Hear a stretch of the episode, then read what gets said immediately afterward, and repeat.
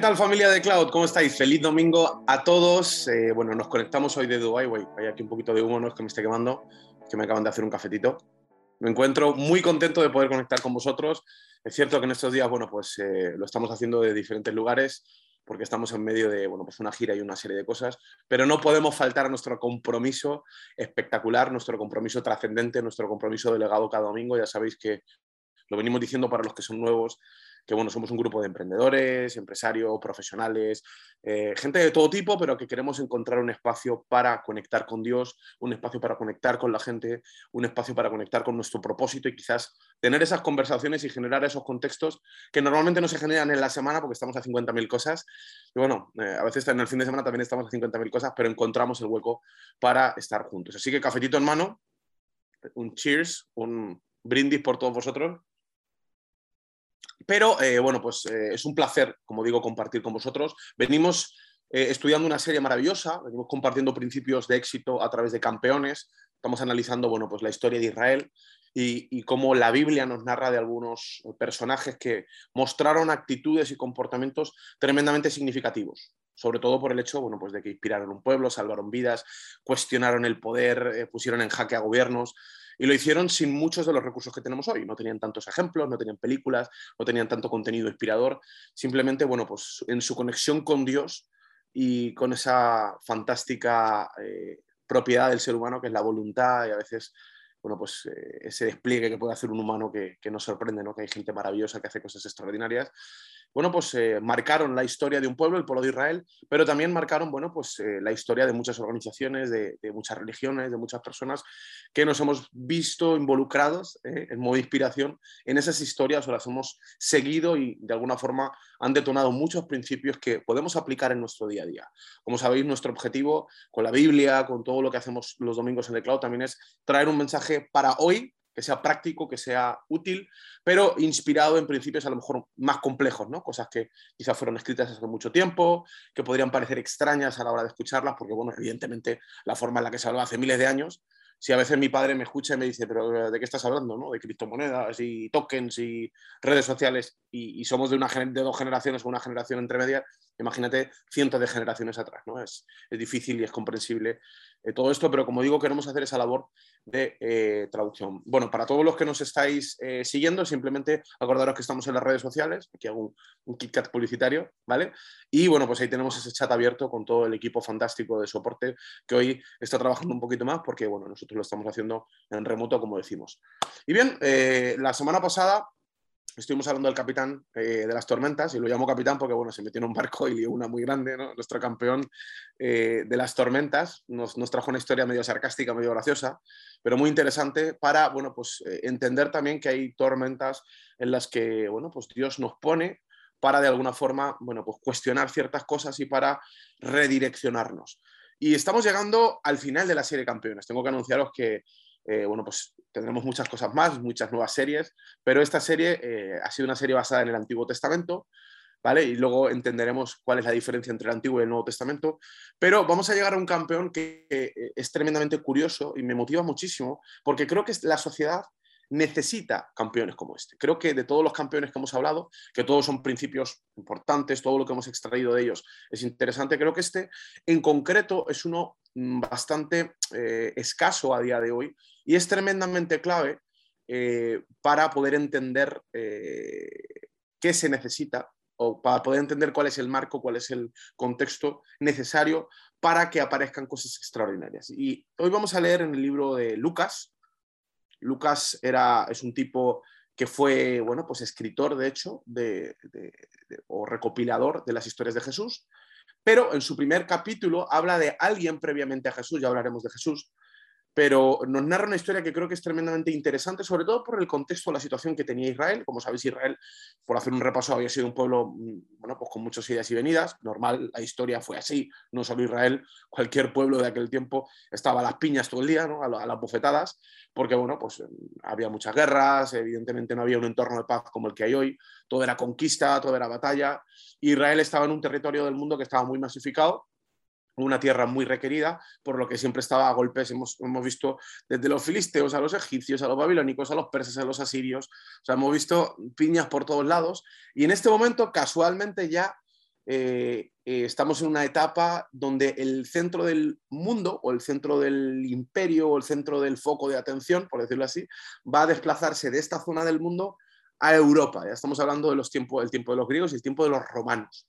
¿Vale? Entonces, en este contexto, ya un poquito más evolucionado, ¿vale? Resulta que en Israel, en este territorio, ¿vale? Que ya habían reconstruido, ¿os acordáis del, campeón de la reedificación? La ciudad, y bueno, pues la ciudad había sido invadida en diferentes ocasiones, pero en este contexto, en un contexto un poco raro, en el que el pueblo está un poco, eh, bueno, pues de esas etapas malas, ¿no? Todos pasamos por esa situación. Hay días que te levantas mejor, días que te levantas peor, hay días que estás más conectado, días que estás menos conectado. Bueno, esto era una etapa de Israel un poco de desconexión con su Dios o con su propósito. Y en este contexto nos narra una historia eh, eh, el libro de Lucas. Dice en el eh, capítulo 1, versículo 5. Hubo en días de Herodes, ¿vale? Era un gobernador de esta zona, rey de Judea, un sacerdote llamado Zacarías. Acordaros que los sacerdotes eran gente designada o gente especial. Podríamos decir que eran representantes, eran mentores, eran líderes religiosos en ese tiempo. Eran un poco el baluarte moral y el baluarte espiritual de Israel. Es decir, no estamos hablando de cualquier tipo, ¿vale? Un sacerdote llamado Zacarías, de la clase de Abías. La clase de Abías es una muy buena clase, es decir, dentro de los sacerdotes no solo el tipo era especial, no solo tenía un cargo relevante, sino que dentro de ese cargo relevante además tenía un linaje interesante. Su mujer era de las hijas de Aarón, las hijas de Aarón son, Aarón era el hermano de Moisés, o sea, era, por decirlo así, de buen linaje, un apellido de, buena cuna, ¿no? En cuanto al, eh, visto desde el prisma de los sacerdotes. Y se llamaba Elizabeth, ambos eran justos, tócate las narices, ya es difícil decir esto de alguien, ¿no? Delante de Dios y andaban irreprensibles, es decir, que no se les podría reprender nada, no se les podía mm, achacar nada, en todos los mandamientos y ordenanzas del Señor. No, quiero seguir, vamos a, vamos a quedarnos aquí. O sea, estamos hablando de que en un momento difícil, luego vamos a ver cuán difícil era, había alguien, ¿vale? Que para empezar tenía un poco la responsabilidad, pero el honor de ser el baluarte, el estandarte moral y espiritual del pueblo, pero no era cualquiera, no solamente era un sacerdote y tenía este, este privilegio, sino que además tenía buen linaje y estaba casado con una mujer con todavía mejor linaje. Y no se conformaban con el potencial, porque dice la Biblia que eran irreprensibles. O sea, que encima eran unos cracks, hacían las cosas muy bien, eran gente justa. La Biblia habla de ser eh, gente justa. Qué difícil es ser justo en tiempos de, dificultad, ¿no? Y más en aquellos tiempos, ¿no? Y bueno, eran gente mm, que no había sido corrompida por el poder, no había sido corrompida por la posición. O sea, realmente gente admirable. Ahora, qué curioso, porque esto todo está en el versículo 5 y 6. Pero el 7 nos trae una palabra que, bueno, pues en el castellano es demoledora. Entiendo que en casi todos los idiomas. Pero Parece que cuando uno dice un pero, como que, como que todo se estropea, ¿no? No, era, es guapísima, es maravillosa, es estupenda, pero... ¿Y esta persona qué tal? No, me, cae muy bien. Pero parece que cuando vas a decir pero, vas a estropear todo, ¿no? Es como que tú eres una tartita y, traes como un saco de arena, ¿no? Y dices, una tarta sí, pero como que le voy a tirar un saco de arena y voy a fastidiar todo lo que he dicho hasta ahora. O sea, había un pero, y vamos a ver cuál era este pero, porque ni siquiera estamos hablando de nuestro campeón todavía, estamos hablando del contexto en el que sale a escena nuestro campeón. Dice, pero no tenían hijo, porque Elizabeth, su esposa, ¿vale? Era estéril y ambos eran ya de edad avanzada. Para el pueblo de Israel, para aquel momento, y incluso diría para hoy, realmente la descendencia era muy importante. Había hay una hay un misterio ahí, no quiero entrar en cosas muy filosóficas y muy, conceptuales, pero acordémonos los que venís siguiendo toda esta serie y la serie anterior, que eh, bueno, pues las primeras instrucciones del creador sobre la creación fueron disfrutar, administrar, multiplicar. O sea, hay un, hay un misterio de Dios, hay un, secreto de propósito en la familia, ¿no? La familia hay algo maravilloso, por eso tantas de nuestras cosas ocurren en la, en la familia, ¿no? Psicológicamente los propios psicólogos, terapeutas y demás, coaches reconocen que en los primeros años de gestación, dependiendo de tu familia, bueno, gestación y evidentemente vida, ¿no? Pero todo eso afecta tanto al ser humano. O sea, hay, un misterio en la familia y muy por encima de que no lo planteemos filosóficamente a nivel científico, a nivel médico, a nivel pedagógico, nuestra mente, nuestro cuerpo, incluso biológicamente, está preparado para absorber mucho más. Hay un eh, crecimiento de neuronas, o sea, todo nuestro cuerpo está eh, configurado para tener unos años claves en la vida y además son esos años en los que probablemente, bueno, probablemente no, en los que dependes de, la familia a nivel natural. ¿no? Entonces, hay un misterio aquí, pero eh, tanto es el misterio, ¿vale? Que en el caso de Zacarías e Elizabeth, dos personas de buen prestigio, de buena relevancia, de, una buena proyección y de, buen trabajo y de gente, bueno, de, honor, tenían un pero, este era su pero, su pero era que no habían conseguido tener un hijo. Y claro, lo podemos, vamos a intentar traducir el mensaje a día de hoy, ¿no? Pero nos habla de un liderazgo con un pero. Y yo digo que este concepto hoy está ocurriendo. Es el concepto de gente maravillosa, gente estupenda, gente con quizás, bueno, pues unas características impresionantes, incluso con buenas intenciones, justa. Ya, digo que solo diciendo esto ya muchos nos podríamos a lo mejor hasta considerar fuera, ya sería difícil encontrar algo así, ¿no? Pero aún así tenían un pero y el pero era su falta de legado su falta de volcado, de su, porque para, los hebreos y para la historia, eh, el tema de, tener hijos tenía que ver también con un legado, no era una forma de generar historia. De hecho, sigue siéndolo igual, ¿no? Todo lo que yo construyo, todo lo que hago, todo, todo mi, mi pensamiento filosófico, todo lo que aprendo, todo mi desarrollo personal, al final, si yo no tengo un legado, no tengo alguien en quien dejarlo, muere conmigo. Lo que significa que teniendo en cuenta que la vida es finita, eh, habría tardado tantos años de mi vida en descubrir ciertas cosas, habría eh, tardado un montón de años en construir cosas tremendamente valiosas y al final de mis días quedaría en la nada. ¿no? Eh, es súper curioso analizar, hablar con gente más mayor y, analizar sus palabras y te das cuenta que en los últimos años de la vida todo el mundo acaba preguntándose, ¿para qué? ¿no? Todo lo que he conseguido, el dinero, el esfuerzo, la vida, es, es interesante, es trascendente, pero normalmente la proyección de propósito suele acabar en la revelación o el entendimiento de que esto incluye a los demás. Lo decíamos en el plugin, pero también lo quiero decir en The Cloud. Si tu propósito solamente te incluye a ti, vamos mal. De hecho, yo lo hablo hasta en el mundo de los negocios, cuando trabajamos en consultoría y, trabajamos en coaching. Eh, normalmente la gente que tiene éxito en los negocios es gente que lo hace por una razón un poco mayor que ganar dinero. ¿no? Cuando tú le preguntas a gente, yo qué sé, eh, le preguntabas a Steve Jobs o le preguntas a algún empresario de hoy, gente que ha sacado productos innovadores al mercado, en muchas ocasiones no lo hacían solo por ganar dinero. Por supuesto que ganar dinero es una consecuencia de una visión establecida, del éxito o de, o de que los planes hayan salido bien, pero normalmente detrás de, todo ese negocio lo que hay es un objetivo de innovar, de construir un legado, de construir algo para la sociedad y luego el dinero, como digo, es la consecuencia. ¿no? O sea, el legado definitivamente es algo trascendente. Y en este caso era tan trascendente que cuestionaba hasta lo bueno. Todo era bueno, pero eran gente guay, tenían un buen liderazgo, eran reconocidos por los demás, tenían un buen linaje, pero, pero, pero, pero, pero. Hoy mucha gente no se cuestiona este pero. Hoy a veces nos quedamos en los resultados somos resultadistas. Si los hubiéramos medido por el eh, prisma de, los resultados, hubiéramos dicho, guau, Elizabeth y, el Zacarías o Zacarías y Elizabeth, cracks. Son gente buena, son gente bien posicionada, probablemente les iba bien económicamente, tienen un buen linaje, en las fiestas todo el mundo quiere hablar con ellos. Desde el prisma superficial en Instagram, probablemente hubieran tenido miles de seguidores, hubieran sido influencers, hubieran sido gente relevante, gente Mm, bueno, pues, pues, pues, pues, que a ojos de todos los demás estaban bien. Pero la Biblia habla de un pero. O sea, desde el prisma de la trascendencia espiritual, desde el prisma del propósito, tenían un pero. Y el pero es que todo lo que habían logrado iba a morir con ellos. O parecía que iba a morir con ellos. Ahora dice que todo eso aconteció que Zacarías, ejerciendo el sacerdocio delante de Dios, en la orden de su clase, conforme a la costumbre del sacerdocio, le tocó en suerte ofrecer incienso entrando al santuario. Por no entrar en cosas muy profundas, teológicas, al final el punto es que este tipo le tocaba hacer una cosa al año.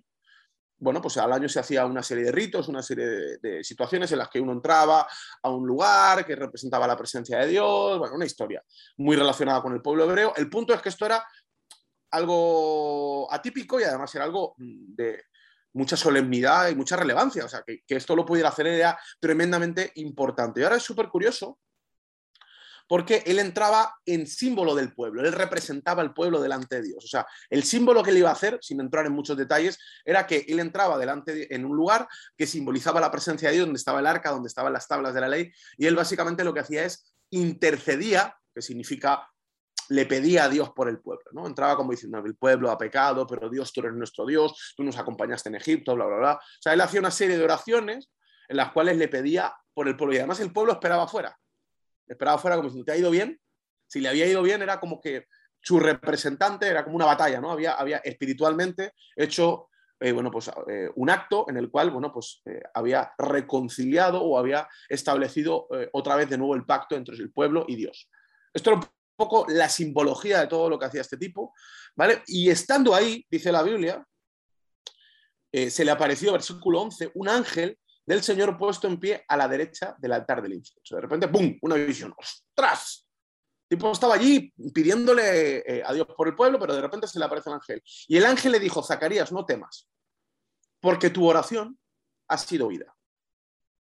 Ahora, claro, voy a leer la respuesta, voy a leer el texto completo porque aquí voy a plantear un pequeño, un pequeño pensamiento. Y tu mujer Elizabeth te dará a luz un hijo y llamarás a su nombre Juan. Este va a ser nuestro campeón. Este es el ecosistema, el contexto en el que viene a escena nuestro campeón. O sea, tu oración ha sido oída. El tipo está en ese momento metido en el lugar que está, haciendo concretamente lo que está haciendo, porque esto para mí es clave, y en ese contexto se le aparece un ángel o tiene una visión, y en esa visión él ve al ángel decirle, no te preocupes, tu oración ha sido oída. La pregunta que yo haría, y me gustaría incluso que me la respondierais en el chat, es, ¿qué oración? Claro, a priori lo primero que te viene a la mente, como le dice, vas a tener un hijo, uno intuye, claro, este tipo está orando, ¿no? Está pidiéndole de Dios, dame un hijo, por favor, esto es importante para mí. Él sentiría ese pero. La Biblia dice que pero no tenían hijo, pero estoy convencido que ese pero no solamente está escrito ahí, sino que él mismo lo sentía. Ellos lo sentían. Ostras, lo tenemos todo, pero.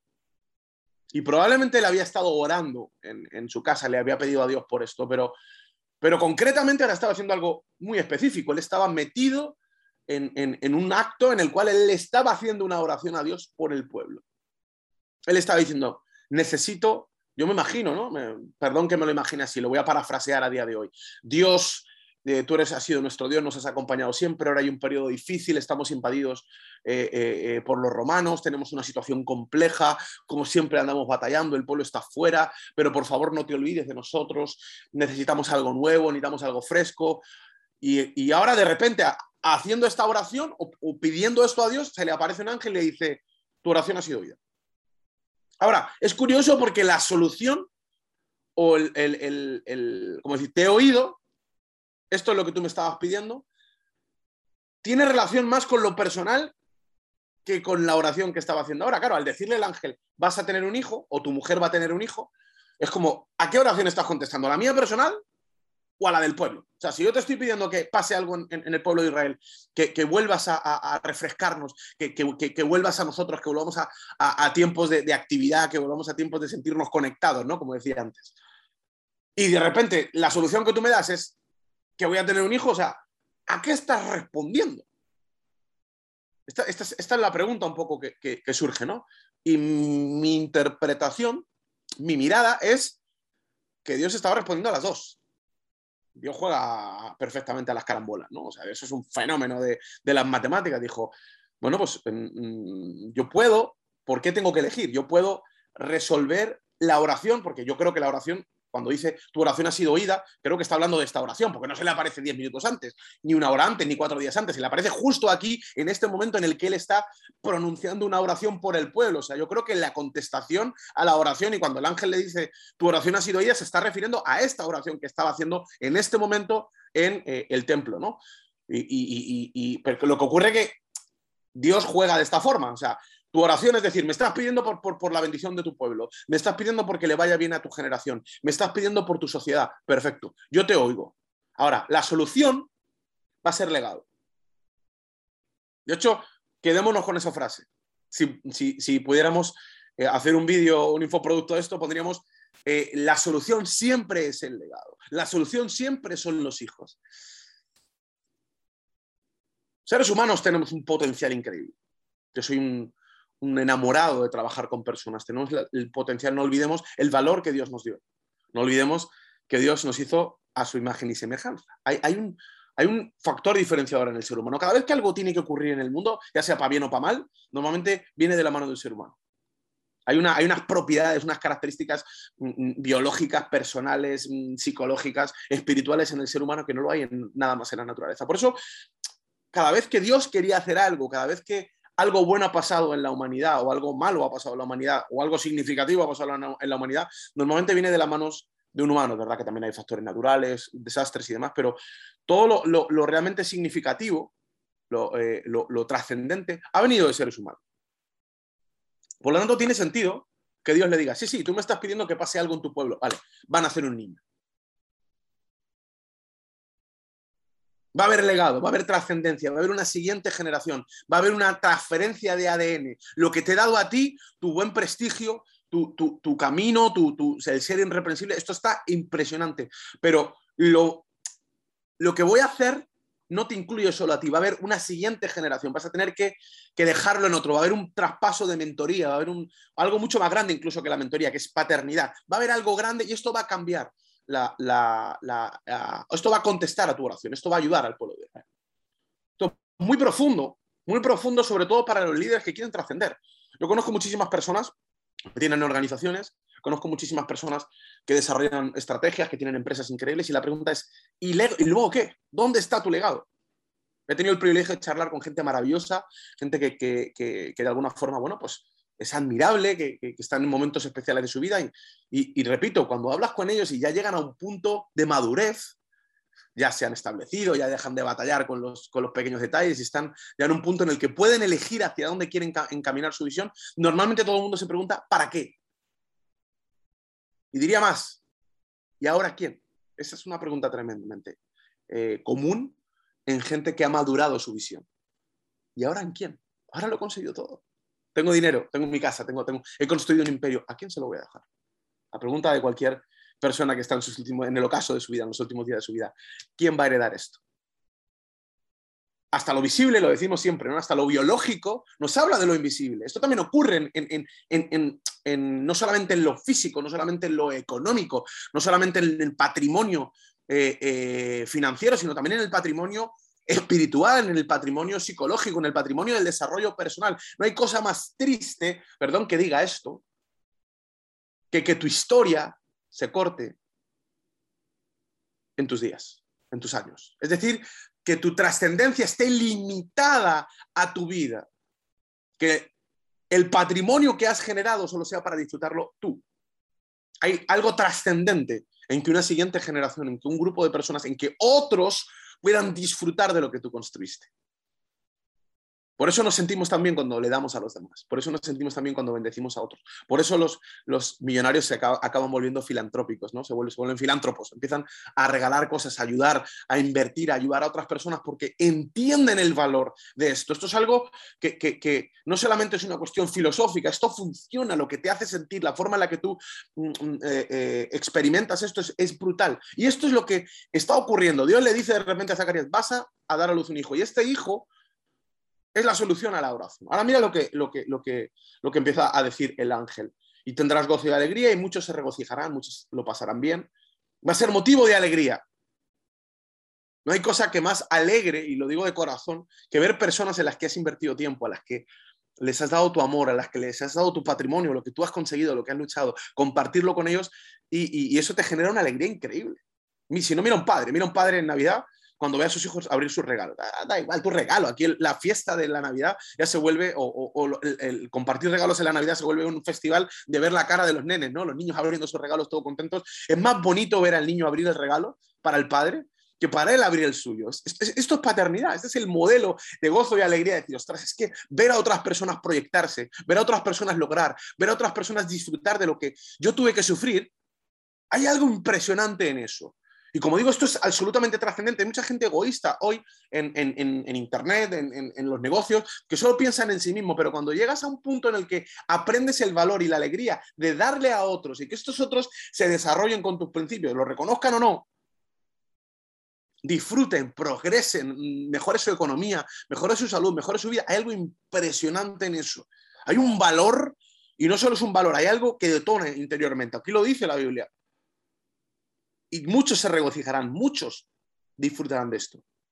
Y dice, irá delante del Espíritu con el poder de Elías para hacer, aquí me gusta muchísimo esta frase, que versículo 17, para hacer eh, volver el corazón de los padres a los hijos y de los rebeldes a la prudencia de los justos para preparar al Señor un camino bien dispuesto para preparar, dejemos eso ahí, para preparar. O sea, tu oración ha sido oída, tu sociedad convulsa, destruida, inconexa, falta de propósito, va a tener una solución. Y es que va a venir un campeón. El campeón del background. El campeón de la conexión. Yo lo dejaría en el campeón del background. Ahí hacemos luego una votación. ¿Y este tipo qué va a hacer? Este campeón, ¿qué, ¿cuál va a ser su legado? ¿Cuál va a ser su función? Dice, vendrá en el espíritu de Elías, está comparándolo con un antiguo profeta y dice, para hacer volver, para reconciliar el corazón de los padres con los hijos, para regresar al modelo delegado, para reconectar la trascendencia en el propósito. Ojo, ojo, porque esto es clave. O sea, este tipo va a llegar a reordenar, a reestructurar, a recolocar un principio clave que Dios depositó en la naturaleza, porque por eso hizo padres y madres, por eso creó la familia, pero no solo la familia a nivel biológico, sino también una familia a nivel trascendente, a nivel propósito, a nivel negocios, a nivel organización.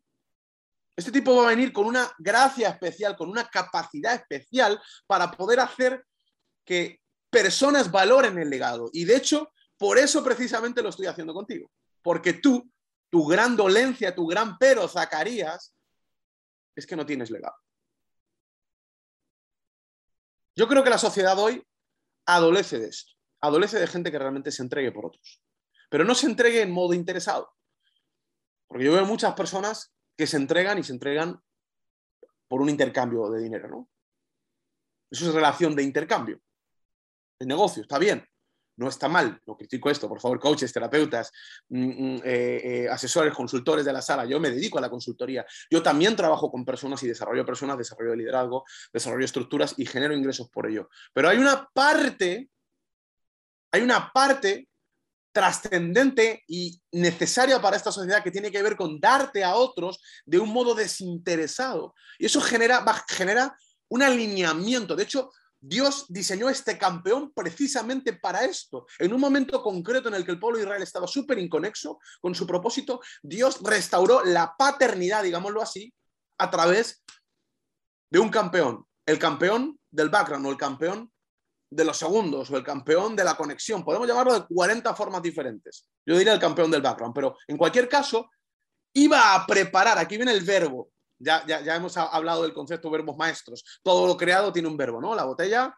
contener agua. O el, vaso, eh, pues beber. El, el, cable, pues enchufar. Cada objeto tiene una forma, una esencia y un, y un, verbo, ¿no? El verbo de este campeón, el objetivo, el propósito que Dios le dio a este campeón era preparar. Era un objetivo de preparación, por eso lo he llamado el campeón del background, porque él va a generar un background, él va a generar un contexto. Y en este contexto iba a venir Jesús. Él iba a reconciliar el legado, iba a reconciliar el corazón de los padres, de los mentores desinteresados. El corazón, en este caso, de aquellos que quieren darle a otros con el de los hijos. ¿Y qué mejor forma de hacerlo que restaurar el corazón del mayor padre de la historia? Dios, Dios Padre, nuestro Creador, y sus hijos a través de Jesús. Esto para el que entiende un poco de teología y lo que esto simboliza, esto, esto es una locura. Este campeón era clave. Fue el último campeón antes de nuestro último campeón en la serie. Fue el campeón del contexto, fue el tipo encargado de colocar el escenario, de preparar el plató por el cual iba a venir el líder de líderes, por el cual iba a cambiar la historia y de eso hablaremos en los próximos eh, capítulos. Déjame decirte algo, si tú quieres trascender, si tú como líder, empresario, mentor, consultor, terapeuta, psicólogo, si tú quieres trascender, hay algo clave, hay un misterio de propósito en que tú te entregues a otros.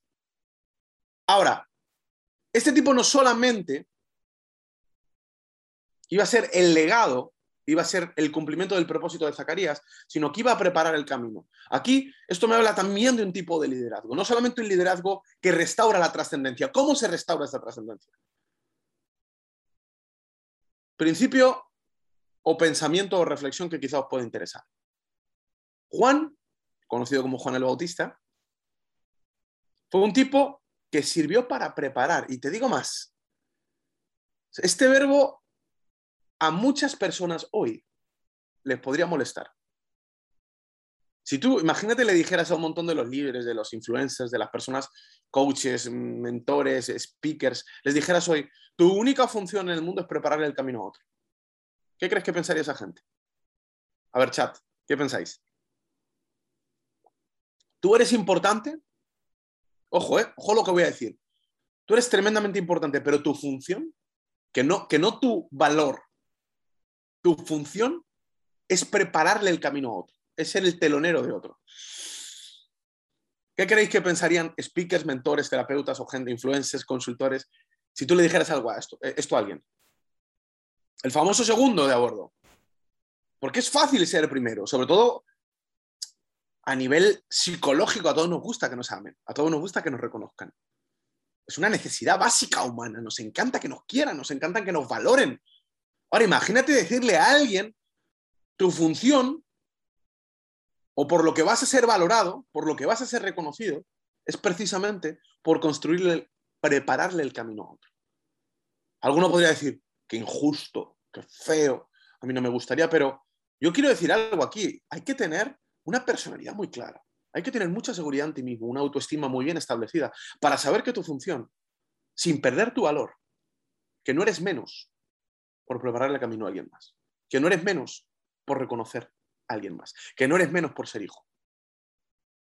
Ojo, porque aquí se restauran otros principios, se restaura el principio de honra. Alineando esto, esto es como, esto es como los puzzles, ¿no? Alineando, metiendo esta, esta ¿tú has visto esa pieza del puzzle que lo detona todo? Que dices, estás trabado, me cachis en la mar, no consigo encajar esto, no entiendo nada. Hace muchos años que no hago puzzles, ¿eh? Pero de repente pones una pieza y dices, ah, y ya eso detona todas las demás. Aquí hay una pieza clave. Este campeón, el campeón del background, el campeón del contexto, iba a ser básicamente una pieza clave, iba a ser la única, la última pieza de un puzzle que ahora iba a detonar miles de cosas que iba a conectar a la gente con su propósito.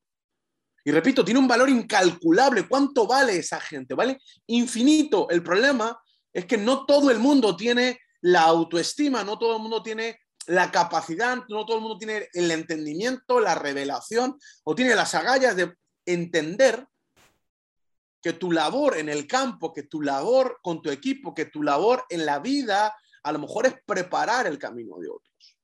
Y repito, cuando tú entiendes eso, restauras otros principios, porque de repente, ¡pum!, se activa la honra cuando entiendes, no, yo, yo, yo soy, mm, yo tengo que brillar cuando sea padre, pero ahora soy hijo. Es que hasta biológicamente existe esta etapa, existe una etapa en la que hay un padre, que hay una paternidad, hay una familia, digámoslo así, ¿vale? Porque esto no, necesariamente estoy hablando de hombres o mujeres, estoy hablando de, una energía, estoy hablando de una fuerza, estoy hablando de un concepto y de un principio, ¿vale? Pero por encima de eso hay una paternidad, hay un momento en el que yo tengo que eh, mm, estar, gestarme, trabajar, formarme, desarrollarme bajo el amparo, bajo el marco de alguien más. Por eso le dice Dios a Zacarías, sé que hoy estoy hablando muy profundo, me he levantado estoy aquí en Dubái, tengo una vista maravillosa y estoy aquí, bueno, pues filosofando, pero Dios le dice, ¿quieres restaurar tu sociedad? ¿Quieres restaurar el propósito? ¿Quieres restaurar la trascendencia?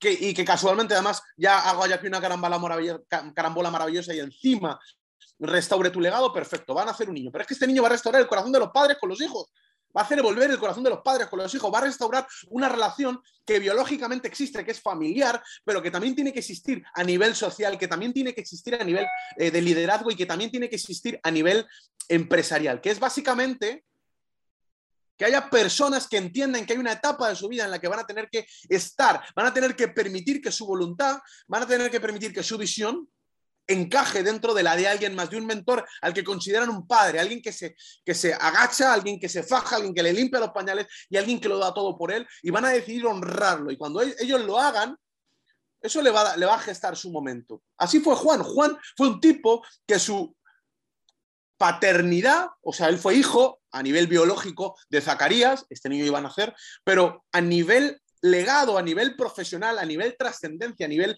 propósito, fue básicamente la persona, fue hijo o fue el que le preparó el camino a Jesús.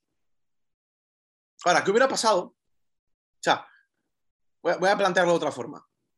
Jesús necesitó, Jesús utilizó, Dios utilizó, porque preparó el camino de su Hijo Jesús, a un campeón del background. Todos los líderes, si queremos trascender, necesitamos hijos.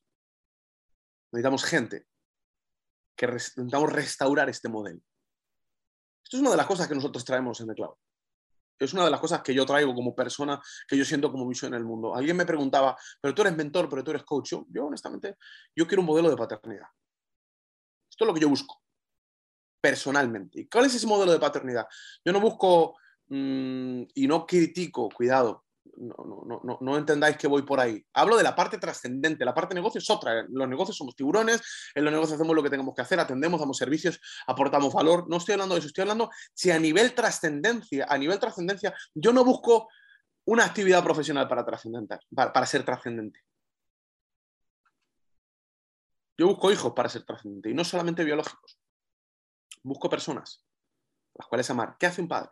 Amar, proteger, o debería hacer un padre, cuidar, dimensionar, impulsar, exhortar o corregir, aconsejar, acompañar, dependiendo de la etapa de la vida. ¿no?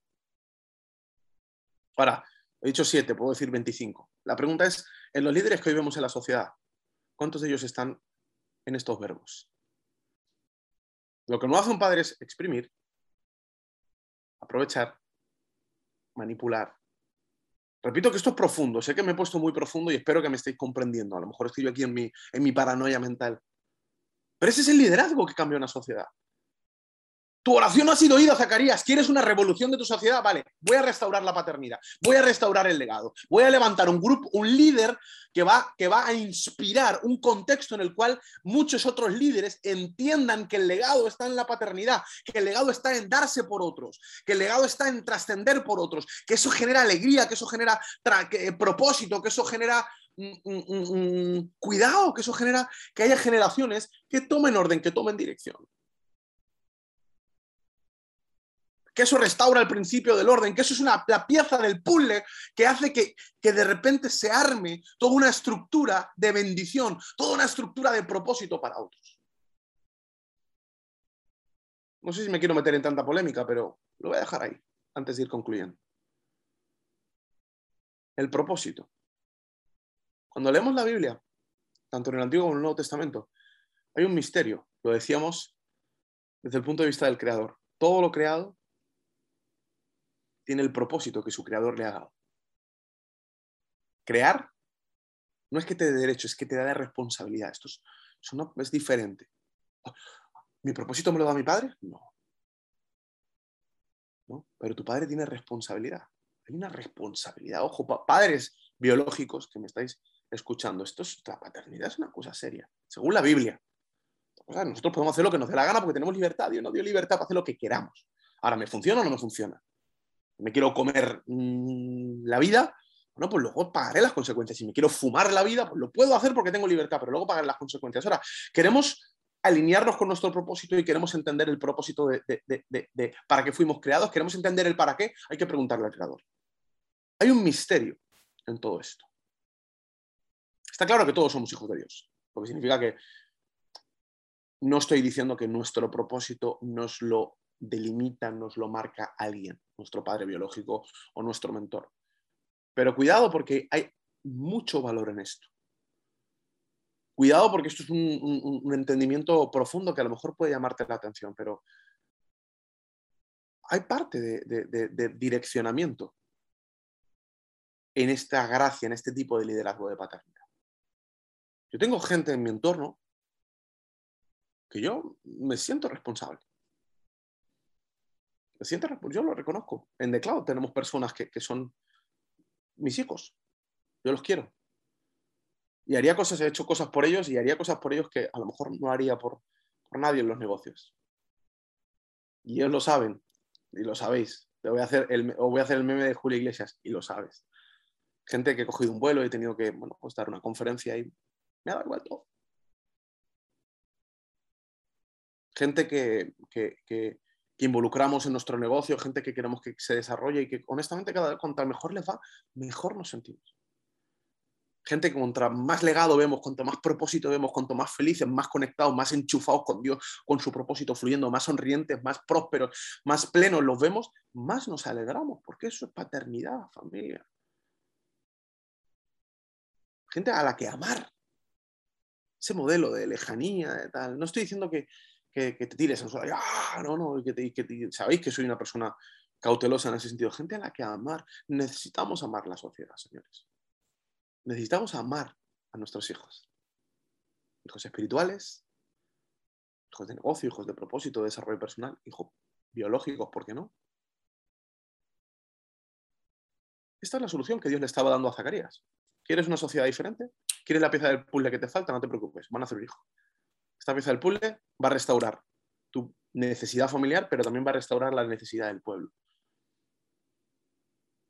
¿Por qué montamos The Cloud en su momento? Montamos The Cloud porque vemos una necesidad en la sociedad. Porque hay una trascendencia, lo hemos dicho muchas veces, hay, hay algo que nos, encanta dentro, que nos, que nos emociona, y es ver personas plenas, ver familias plenas, ver matrimonios que se perdonan, que se quieren, que disfrutan del matrimonio hasta, hasta sacarle el jugo, ver gente que progresa financieramente, que se vuelve próspera, que no rica. No solo gente que mete dinero en su bolsillo, sino que gente, gente que mete dinero en su bolsillo sin que eso le genere un, un cortocircuito en lo familiar, en lo personal. Queremos ver gente conectarse con Dios. Queremos ver gente que se entrega por otros. Queremos ver gente que sirve a otros. Queremos ver gente que se entrega por otros, gente que es tan bendecida que quiere bendecir a otros.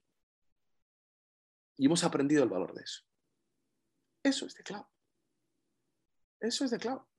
Podríamos decir que lo que estamos viendo aquí bueno, pues es un canal de contenido, es un domingo de trascendencia, son mensajes muy bonitos, pero fuera de cámaras, fuera del domingo, ¿qué hay detrás de The Cloud? ¿Quieres conocer The Cloud? Bueno, The Cloud es un grupo de personas que quieren amar a otros ay, qué bonito lo que dice, que cómo suena. Es verdad, haciéndolo, llevamos haciéndolo un montón de años y queremos seguir haciéndolo. Es gente que quiere pedirle a Dios por ti o por otros. Es gente que quiere llorar por ti, que quiere alegrarse con tus victorias, colaborar con tus victorias, aconsejar, proteger, todos esos verbos que hemos hablado de paternidad. Y este fue el campeón, un campeón que además tuvo las agallas de poder ser hijo. Para poder ser padre primero tienes que ser hijo. La biología no lo dice, esto, ay, qué flipado Israel. No, no, tu, biología. O sea, tú no puedes ser padre sin haber sido hijo. Tú no puedes nacer padre. Tú naces hijo primero.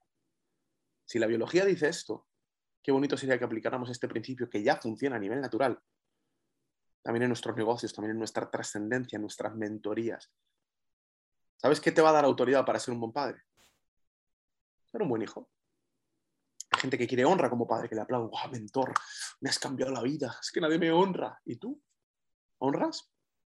¿Quieres un modelo de paternidad? ¿Quieres un principio de incoherencia? ¿Quieres recibir lo que tú no das? ¿Quién ha sido tu padre? ¿Quién son tus padres? ¿Quién es esa persona? ¿Quiénes son esas personas? Ya no solo biológico. Por eso hay un principio en la Biblia, dice, honra a tu padre y a tu madre.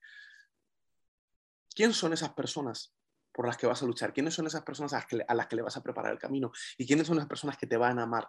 Ojo, ojo, ojo, este, este, este, esto es, este es nuestro campeón, este es el, trabajo de nuestro campeón. Fíjate, el corazón del padre, el corazón del hijo. o sea, lo mires por donde lo mires, unos preparándole el camino a otros, otros amando a los otros. O sea, este ecosistema de liderazgo, este ecosistema no solo es sostenible, sino que es poderoso. Este, este, este ecosistema cambia la sociedad.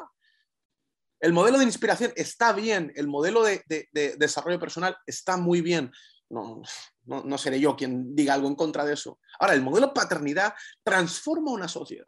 Que alguien te ame, aunque te equivoques, aunque te embarres, aunque te cagues, te limpie los pañales y no esté contigo por interés y te ame, eso cambia una vida. Y que alguien honre y prepare el camino a otros hace que el legado de esos otros sea mucho mayor. Y si tenemos unos siendo amados, otros siendo cuidados, perdón, unos siendo amados y siendo cuidados, otros extendiendo su legado, además depositando todo o vertiendo todo el patrimonio mm, personal de desarrollo, de negocio, de dinero financiero sobre estos. Y estos de alguna forma ahora volviéndose padres, ese principio de ir creciendo y que unos construyan un tejado y sobre ese tejado partan los otros. Ese principio revienta absolutamente todo. Es un modelo de amor, es un modelo de liderazgo totalmente disruptivo. Y eso fue lo que hizo nuestro campeón. Preparar fue el restaurador de esto.